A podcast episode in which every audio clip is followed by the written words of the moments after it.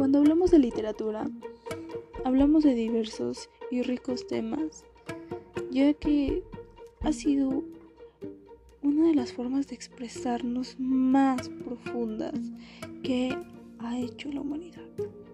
El realismo mágico es un orgullo de la América Latina, pues este, que es parte de la literatura, cautivado a generaciones. ¿Y por qué digo que enorgullece a la América Latina? Porque es donde se surgió. Veamos un poco más de este realismo mágico.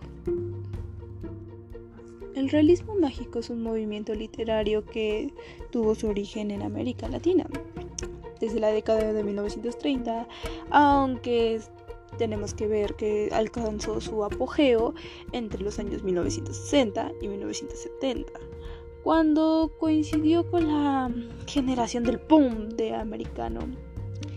El escritor venezolano Arturo Uslar Pietri fue quien uh, congojó este nombre de realismo mágico al movimiento en su libro literal titulado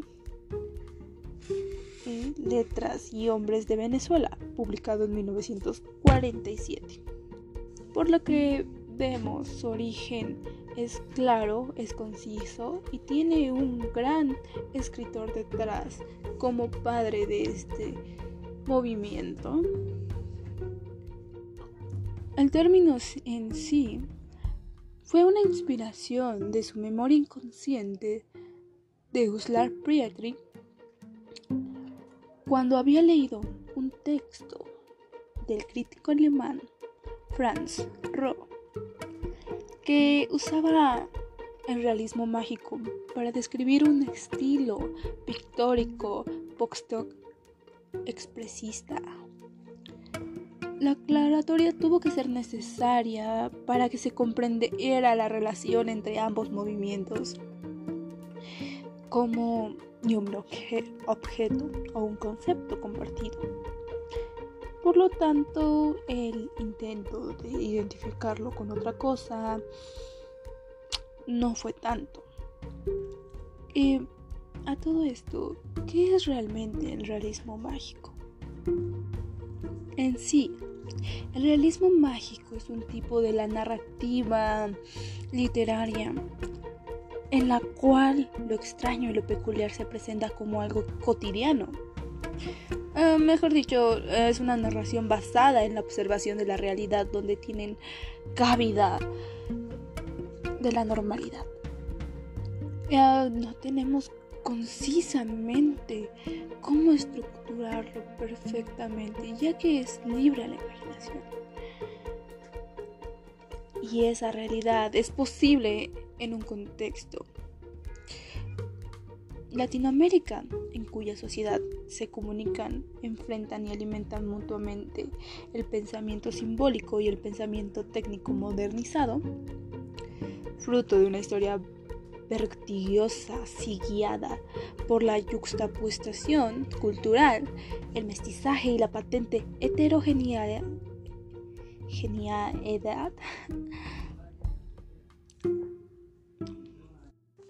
Para su autor, el realismo mágico no es una sustitución de la realidad por un mundo alterno, como algunos ejemplos de este movimiento.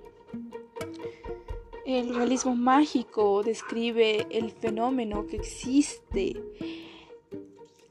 el, apogeo, el, la grande y extraordinaria variedad que existe para poder plasmarlo, para poder plasmar esas ideas.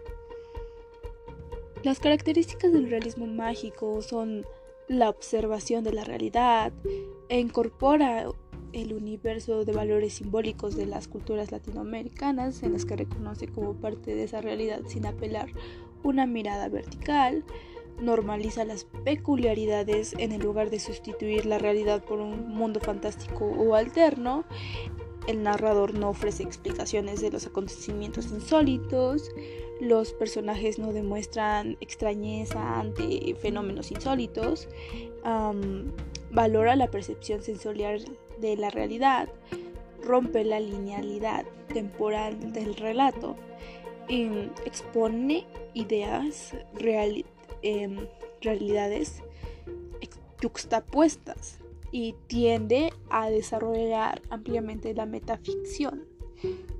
Algunos de los libros más conocidos para entender un poquito más este realismo mágico serían El reino de este mundo de Alejo Carter La lluvia de Arturo Uslar Pietri, Los recuerdos del porvenir de Elena Garro, Austrias, Hombres de Maíz, de Miguel Ángel, Pedro Páramo de Juan Rulfo, Cien años de soledad de Gabriel García Márquez e incluso se ha llegado en un debate entre el realismo mágico y lo real maravilloso. Eh, son dos términos propuestos por el mismo autor. aunque la mirada sobre la tradición literaria surge en un aspecto fundamental del contexto literario el largo debate es que se cuestiona si el concepto de realismo mágico es equivalente al a lo real maravilloso, es sin duda eh, uno de los más grandes ah, cuestionamientos que se tiene en cuanto a este movimiento.